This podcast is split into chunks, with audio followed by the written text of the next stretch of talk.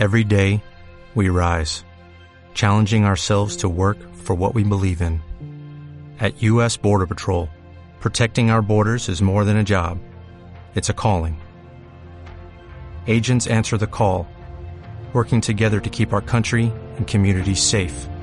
If you're ready for a new mission, join U.S. Border Patrol and go beyond. Learn more at cbp.gov/careers.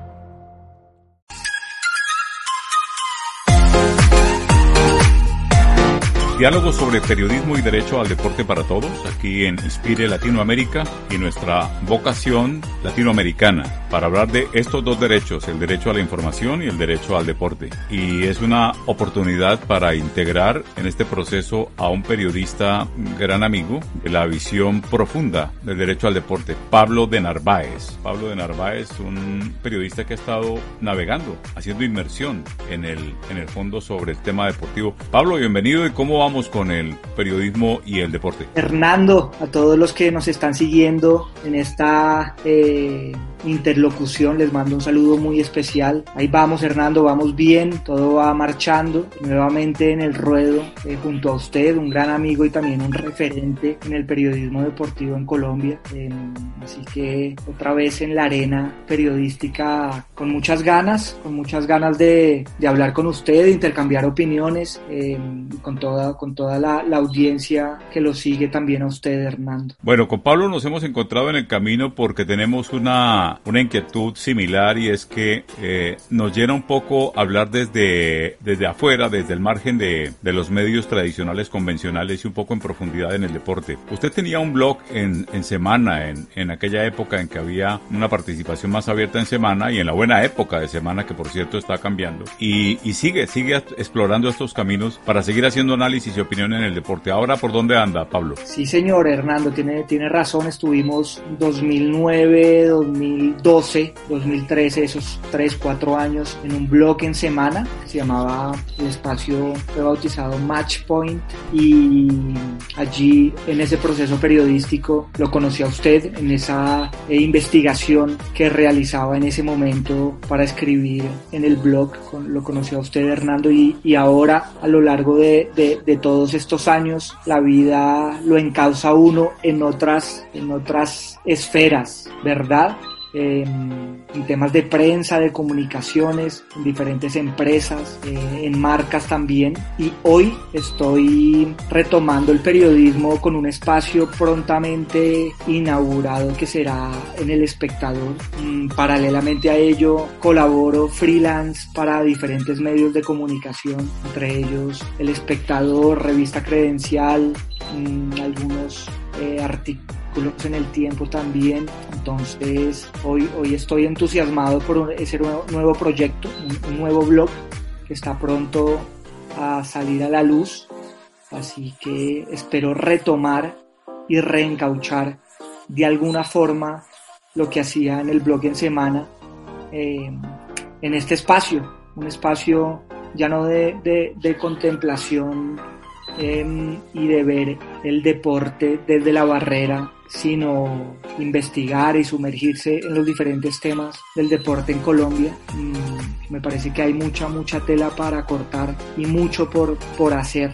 Así que en esas estoy, Hernando. Bueno, usted hizo formación académica en Argentina y ha trabajado eh, con el tenis. Eh, ¿Ha sido de su preferencia el, el, el de tenis como deporte. ¿Cómo ha sido esa experiencia eh, en su paso por el tenis? Sí, Hernando, yo, yo estudié periodismo deportivo en, en Buenos Aires, en la Universidad de Palermo, de 2004 a 2008. Hice mi proceso académico en Argentina y como le comentaba hace un rato, llegué en 2009 a, trabajar aquí a, Colombia y aportar ese grano de arena por el periodismo deportivo. En 2014 incursiono, se me abre la puerta en la Federación Colombiana de Tenis, en ese momento presidida por Gabriel Sánchez Sierra, a quien conocí eh, a raíz de una investigación para un artículo justamente de la revista Semana. Él me convocó a ser parte de la Federación de Tenis.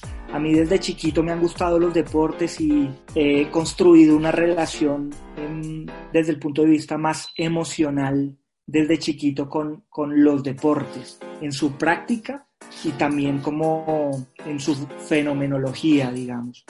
Entonces decidí estudiar periodismo deportivo también por, por esa pasión y ese misterio a la vez que, que siento por el deporte. Quise profundizar también por la literatura, también por, por el periodismo, obviamente. Y en 2014 ingreso a la federación, 2013-2014 a la Federación Colombiana de Tenis, mi primera experiencia dentro, en una entidad del Sistema Nacional del Deporte en este caso de, de, la pata, digamos, del deporte asociado, ¿sí? la pata privada del deporte. Fue una experiencia muy enriquecedora, realmente eh, muy importante en mi trayectoria y a partir de allí pude conocer más sobre la realidad del tenis colombiano. Así que eso, eso fue como mi, mi, puntapié en el tenis desde el punto de vista laboral. Bueno, desde la perspectiva de un proceso como el que particularmente yo he vivido, eh, puedo contarle, Pablo, que yo tengo mi primera experiencia en un evento multideportivo en los Juegos Nacionales de Neiva en 1980 y desde esta perspectiva, eh, pues es claro que yo particularmente observo en Pablo de Narváez al relevo, al relevo en, esta, en este abordaje y en esta forma de ver eh, el, periodismo para el deporte. Usted siempre ha marcado esa inquietud por la profundidad, por la investigación, por el análisis de fondo en, el deporte. ¿Cómo está viendo las cosas en este tiempo, después ya de una década de usted haber incursionado y de haber estado explorando, eh, haciendo inmersión en la parte estructural del deporte? ¿Qué cambios ha notado de ese tiempo acá? ¿Cómo ha visto la evolución de la, gobernanza y el sistema nacional del deporte? Una, una carrera como la suya que, que, pues también está comenzando apenas ya en el largo aliento que llevamos quienes tenemos tanto tiempo en esto. primero agradecerle por, por esas palabras que realmente me honran porque vienen de, de una persona eh, que admiro y respeto como usted y, y, y, que admiro también por su labor periodística integral, muy ética, ¿no? Y con unos valores realmente eh, que, son, que son faro y son ejemplo. Así que le agradezco por sus palabras. ¿Y qué le puedo contar yo? Yo creo que mi visión, mi análisis macro, viendo el tema del deporte, en estos 10 años que han pasado en, en, en este trasegar eh, en el periodismo, yo creo que estamos, seguimos, seguimos en una especie de meseta. La verdad que, creo que el deporte colombiano, viéndolo como una integralidad, porque comprende también actividad física, recreación, aprovechamiento del tiempo libre. Creo que son componentes también muy importantes si queremos analizar el deporte desde su integralidad y como derecho fundamental em, de, los ciudadanos colombianos. Entonces, yo creo que para comenzar, mmm, creo que el deporte colombiano está en una meseta. Estos 10 años que han pasado, em, el ente rector que hoy es el Ministerio del Deporte, ha mutado, ha mutado de instituto, después pasó a ser Departamento Administrativo del Deporte con asiento en el Consejo de Ministros y por ende con más poder de decisión, que es un aspecto importante, y después del Departamento Administrativo del Deporte mutó hace muy poco a Ministerio. Sin embargo, yo creo que esa transformación ha sido absolutamente superficial, de fachada, de look, y no hay una verdadera transformación con la que nosotros nos podamos sentir orgullosos, viendo las cosas de una forma positiva, sino yo creo que hay puntos a rescatar, pero nos estamos quedando estancados en una política pública realmente de desarrollo del deporte en todos sus componentes. ¿Usted qué opina? También me interesa saber su opinión.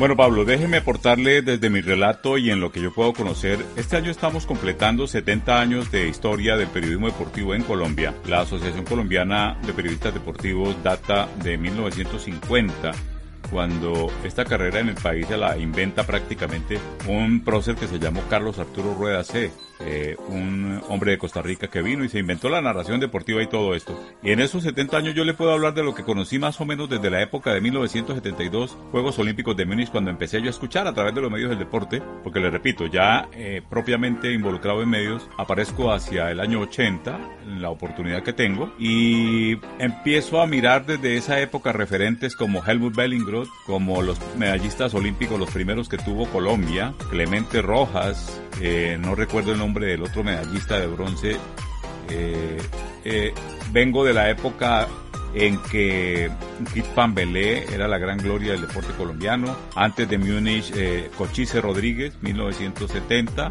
Eh, luego le puedo hablar de Rocky Valdés. Rocky Valdés fue todo un hito ¿Y por qué quiero referenciar estos atletas? En el atletismo estaba Víctor Mora, estaba Domingo Tibaduiza, estaba Don Álvaro Mejía y había grandes del ciclismo eh, en su época, no en la dimensión de, los de Nairo Quintana y de los Egan Bernal de este tiempo. Le quiero hablar de eso porque para mi apreciación, eh, yo creo que el deporte colombiano, su gran evolución, su gran evolución, al margen de ese tema estructural y administrativo, y, de gobierno, que es eminentemente cosmético, lo dice muy bien usted, aunque los tiempos han cambiado, los presupuestos se incrementan, pero sigue siendo estructuralmente un deporte asistencialista. Y en términos vulgares, creo que en estos, en estos, eh, en estos espacios se puede hablar de manera coloquial, en términos coloquiales, eh, el deporte colombiano sigue dependiendo de una teta, la teta pública. Esa es una expresión nada suave, pero sigue pegado de la ubre del Estado y no tiene mayores eh, avances.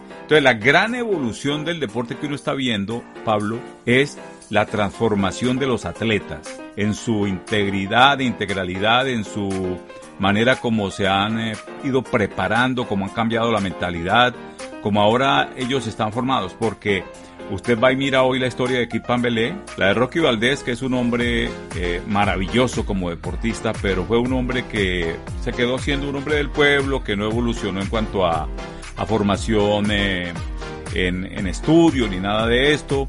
Pues Cochise lo conocemos, lo simpático que es, el gran deportista del siglo XX en Colombia, y es un hombre también muy querido, muy coloquial, muy afable, pero la profesionalización y la formación académica que están alcanzando nuestros atletas de este tiempo hace que haya una diferencia muy marcada y ese es el gran diferencial que hay. Los atletas, como pasa por ejemplo en el paralimpismo, donde usted creo tiene expectativa para conocer de fondo e incursionar. En el paralimpismo la diferencia la hacen son los atletas, los deportistas, porque dirigencialmente eso es un desastre. Eso es más paupérrimo y más pobre que cualquier indigencia en cualquier parte. Ahí hay un negocio que maneja un, personaje de poder económico que tiene eso cooptado y acaparado, pero estructuralmente adentro de ese deporte es triste lo que pasa y es deplorable. En el deporte convencional, en el deporte olímpico, hay unos dirigentes muy queridos, hay unos dirigentes que uno tendría que decir que pues no les ha visto cosas inadecuadas, hay gente como en el fútbol, y paro de contarle en este momento, en este relato, insistiéndole en que el, la gran diferencia la están haciendo las Mariana Pajón, las Caterina Ibargüen, las Jimena Restrepo, que es en el 92 cuando ella alcanza su medalla de bronce, la primera para el atletismo en los Olímpicos. Eh, los atletas eh, paralímpicos ya le dije. En el fútbol también un poco el Falcao, Falcao y otros otros, pero, pero dirigencialmente, estructuralmente y como sistema nacional del deporte hay más plata, hay más plata, hay más eh, eh cosas sofisticadas, hay evolución eh, seguramente científico-técnica, pero a nivel de gobernanza, a nivel de estructura, las cosas no han ido al punto que tendrían que ir. Es como una, una línea de tiempo, una trazabilidad que le podría hacer a través de mi memoria larga, en lo que le estoy contando, y a partir de ahí usted me podrá decir cómo está percibiendo las cosas entonces, Pablo, hacia adelante y después de este tiempo, como 2020, hacia adelante y después de Tokio 21, si es que se da, ¿cómo ve usted y está analizando ese proceso estructural del deporte colombiano? Fernando, coincido fundamentalmente en, su análisis, eh, me parece muy acertado y, coincido eh, a grosso modo, la verdad. Creo que el tema mm, de los recursos, el sector em, subsiste gracias al Estado y a los recursos que, que que se apalancan desde, desde el Estado, desde lo público. Es una realidad absolutamente. el presupuesto al deporte ha aumentado, aunque em, en algunos años nos, enteramos que rasguñan por un lado, por el otro, que se intenta también disminuir el presupuesto, pero viéndolo gradualmente en los últimos años ha aumentado, pero uno no lo ve reflejado en una inversión sensata, integral, que le apunte al desarrollo real del deporte y del resto de componentes em, que tiene el deporte, que, hacen parte de una política real del deporte, como son aprovechamiento del tiempo libre, ya lo dijimos, recreación, actividad física tan importante también.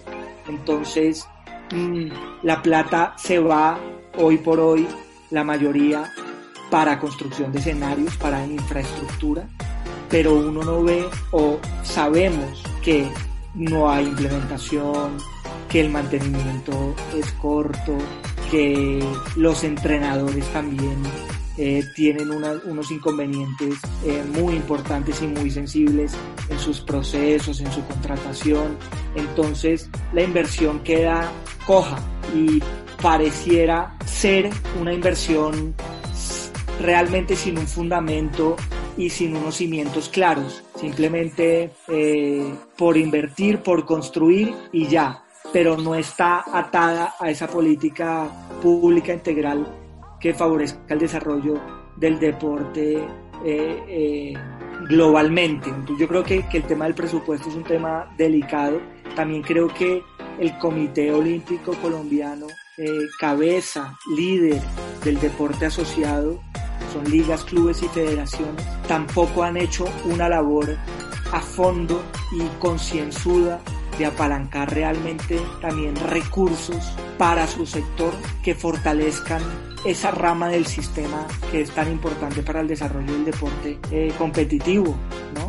Deporte competitivo que ha sido a lo largo de nuestra historia el objetivo principal de las autoridades deportivas y de los gobiernos. Posicionamiento deportivo, liderazgo deportivo, medallas, la foto, ¿no? Y ese, yo creo que ahí está la pepa y ahí está la raíz de, de lo que nos está pasando a nivel Colombia en este estancamiento y en esta meseta de la que le hablaba. El Ministerio del Deporte hoy con Deportes anteriormente se ha enfocado a es a desarrollar, a cumplir ese objetivo, que no está mal, pero no es principalmente de su competencia formar atletas de alto rendimiento, ¿sí? Y si hoy vemos el eslogan de Colombia Tierra de Atletas, que en su pasado fue deportista apoyado, que ha tenido también muchos nombres, pero ha cambiado de look, le apunta a eso, a formar no formar, perdón, a posicionar a Colombia como potencia deportiva en el continente y en el mundo. Es el principal objetivo del Ministerio del Deporte. Pero uno no ve un trabajo en equipo cohesionado y conjunto justamente con el Comité Olímpico. Yo noto al Comité Olímpico como, como sin el liderazgo que debería tener para trabajar en equipo con el ministerio y el ministerio cumpliendo roles que son del comité, llevando a cabo unas labores que no son de su competencia y que en definitiva terminan por confundir y terminan por, y van en detrimento de una política real y de que cada uno haga lo que debe hacer por ley, ¿no? Entonces yo creo que ahí, ahí está un grave problema que tenemos en Colombia, que es pensar que el ministerio debe llevar la política del deporte competitivo en Colombia y, del posicionamiento deportivo élite en nuestro país. Eso es responsabilidad por ley del Comité Olímpico. Coldeportes debe dictar, en este caso el Ministerio, debe dictar la política pública, debe implementar, dar las directrices, los lineamientos de esa política para que el comité actúe y lleve adelante sus programas. Pero hoy eso sigue siendo difuso y para mí ahí hay un gran problema que no hemos podido ni desde el periodismo, ni desde las comunicaciones, ni desde adentro de, los, de las autoridades que han pasado por, por estas dos eh, entidades, sacar a la luz y sincerarnos y hablar con la verdad y poner las cosas blanco sobre negro por el bien del deporte colombiano. Entonces, eh, a mí me parece que para cerrar la idea, Hernando, esto es una gran falencia, para mí es la principal problemática que vivimos porque eso termina influyendo negativamente en, en, en todos los demás programas y, y, en, las, en las ganas de hacer cosas de, la, de las personas que llegan con voluntad y con,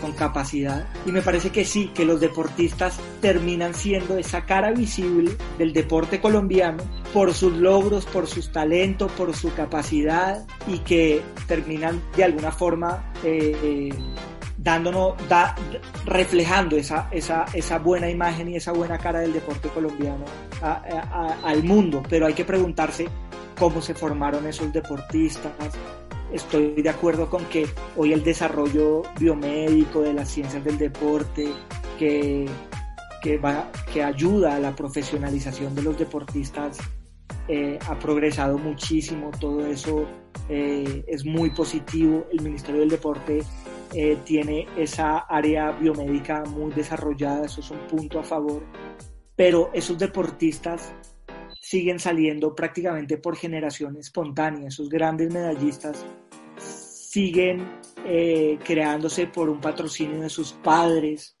en la mayoría de los casos, sin haber salido de, una estructura real del deporte que, que los haya apoyado desde el principio. Entonces, ahí yo creo que, hay otro punto importante a, analizar. Eso es absolutamente verídico y el valor de esta conversación que estamos emprendiendo para eh, procurar desarrollar un, un, encuentro periódico entre dos generaciones un poco distantes, porque son eh, dos momentos de desarrollo profesional con una diferencia más o menos del orden de tres décadas, de 30, 30 años. Y entonces, pues eh, es una evidencia muy clara y muy contundente escuchar decir a Pablo de Narváez que hacia el año 2010, cuando él está emprendiendo ese recorrido y esa mirada desde su carrera periodística del fondo del deporte colombiano, él encuentra que los grandes mecenas y los grandes patrocinadores de los atletas en su desarrollo y en esa evolución que tienen ellos por cuenta propia, porque es que Mariana Pajón, ¿cómo se hace? Mariana Pajón se hace desde la perspectiva de una vocación familiar. Y usted va y, lo, revisa en general y va y mira, por ejemplo, los atletas paralímpicos y cuando ellos llegan a unos Juegos Paralímpicos y ya alcanzan podio, van a sacar pecho los negociantes de siempre que van y dicen, nosotros los dueños de la membresía, mire lo que hacemos. Mentira. Esto lo hacen en las regiones. En las regiones los nadadores paralímpicos en Santander solitos allá trabajando con su esfuerzo y por su cuenta. Y, y aquí cuando llegan, ellos lo que cobran es que ellos manejan la membresía para dejarlos competir y llegar al podio y por eso se arrogan absolutamente todo. Pero las cosas siguen siendo parecidas. Siguen siendo las familias, siguen siendo los mecenas, los grandes patrocinadores y ahí da para hacer un análisis de fondo en, un, en una charla posterior sobre esos dos avisos que se ha puesto el sector deporte en Colombia durante esa, el tiempo que lleva usted ejerciendo su carrera Pablo. En el año 2009 comienza un plan decenal del deporte con eh, un gran objetivo que es Colombia Potencia Deportiva Continental. Y en resultados y en alto rendimiento es factible que tengamos un reconocimiento muy notable a nivel Suramérica y a nivel Latinoamérica, más relativo, pero bueno, a nivel Suramérica, pero eh, realmente somos una potencia deportiva como corresponde, en cuántos deportes somos potencia deportiva, cuál es la evolución integral como sector que tenemos y dos, ahora este gobierno en su tercer año tiene otro aviso que dice Colombia tierra de atletas y uno va y se pone a mirar la realidad de los atletas colombianos y entonces se encuentra que hay un grupo de atletas apoyados, hay un, hay un programa que debe estar apoyando, podría uno hablar de 300, 400, 500 atletas.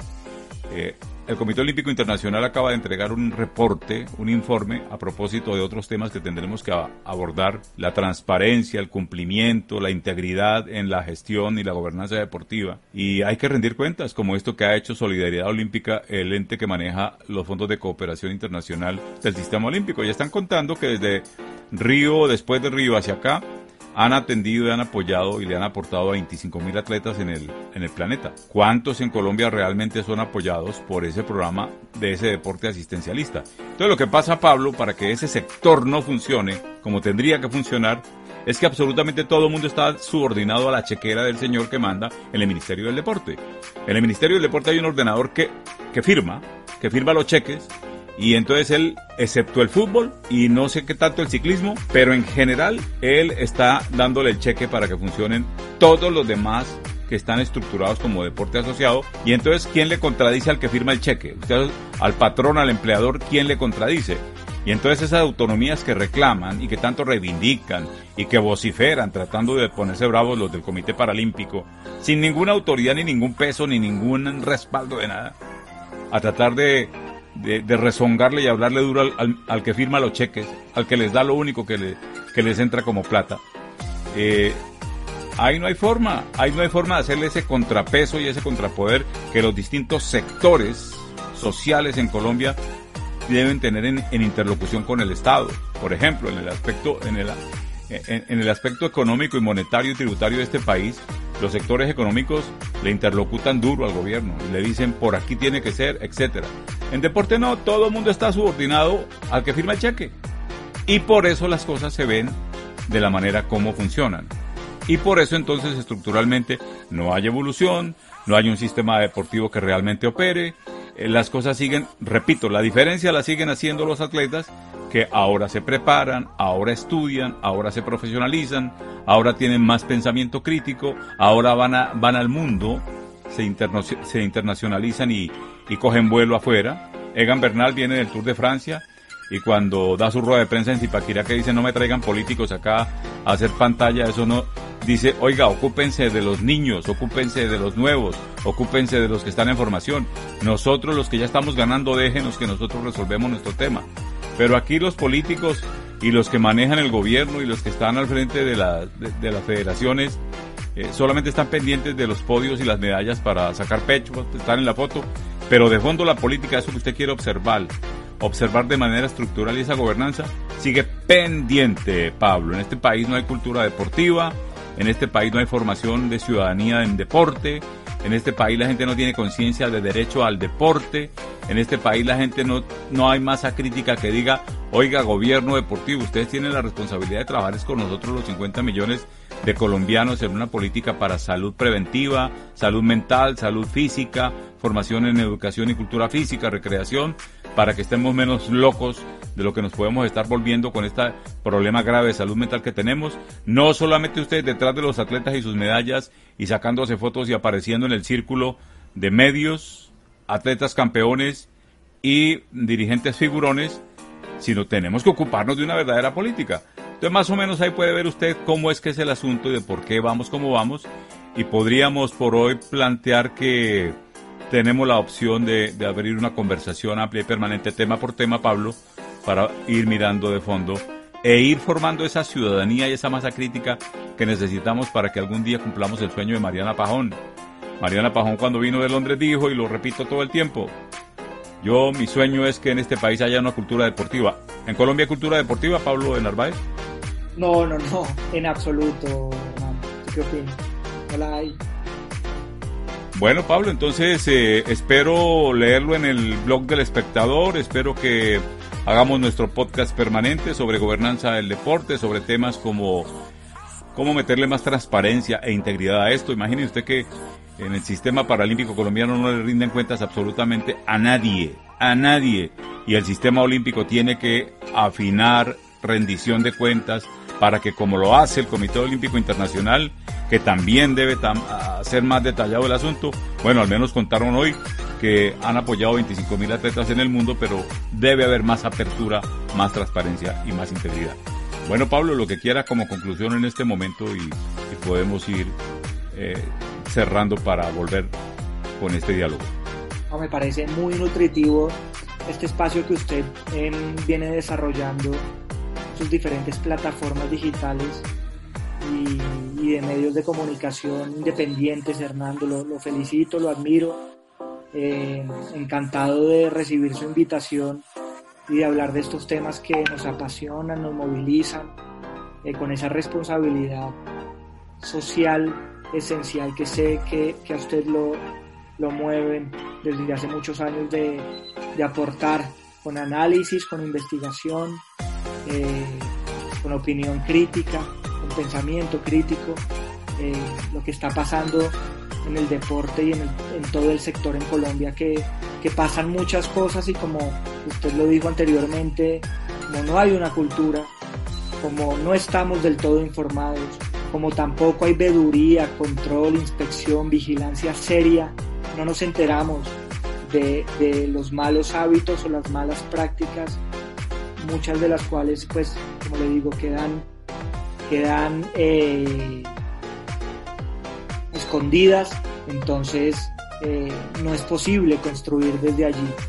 Así que este espacio eh, que pretende hablar con la verdad, con datos, eh, con información verídica y con, y con opinión crítica, me parece muy saludable y yo estoy encantado de poder continuar, continuar en estos debates, en estas discusiones, porque me parece que el periodismo deportivo lo necesita y también lo necesita el deporte como tal. El deporte, nuevamente viéndolo desde su integralidad, porque nos quedamos también miopes, eh, como usted sabe, si, si vemos el deporte como nos lo han querido vender. Medallas, Juegos Olímpicos, ciclo olímpico, foto, y va más allá. Quizás esa sea eh, solamente una parte, la punta de, del iceberg, pero hay temas muy, muy, muy, muy sensibles que nos tocan directamente como sociedad, por ejemplo, la educación física en la primaria. Hay uno de, uno de los temas que me parece trascendental, eh, que nos competen como sociedad eh, y en los que tenemos que, formarnos opinión y que, saber qué está pasando, porque hacen de, nuestra vida en Colombia y en el mundo y hacen de, nosotros eh, mejores seres humanos y con una verdadera cultura del deporte. Entonces, gracias por la invitación, seguimos en contacto, quedó pendiente de una nueva convocatoria le mando un abrazo a usted y a, todas las personas que lo siguen. Un gran saludo. Bueno, Pablo de Narváez, em, el espíritu de esta conversación es un diálogo intergeneracional y ya se me ocurre un nombre para, para nuestro podcast eh, particular y específico y lo puedo proponer como el relevo. El relevo porque me parece que eh, eh, estoy en el pleno interés y la plena convicción de que hay que entregarle la posta a los nuevos para que se potencien, se empoderen, asuman todo el poder de los argumentos y del pensamiento crítico para ayudar a orientar a una opinión y a un sector deportivo que no puede quedarse anquilosado ni que puede quedarse detenido en el tiempo. Los atletas evolucionan, avanzan el periodismo también tiene que hacerlo y usted que ha tenido esta inquietud desde el comienzo y otros como usted deben hacer ese relevo y aquí estamos abriendo este espacio para que hablemos en esos términos en un diálogo intergeneracional. Un abrazo Pablo y sigamos en el relevo. Un abrazo, gracias hermano. Volveremos entonces, sintonizados todo el tiempo con el derecho al deporte. Hasta entonces.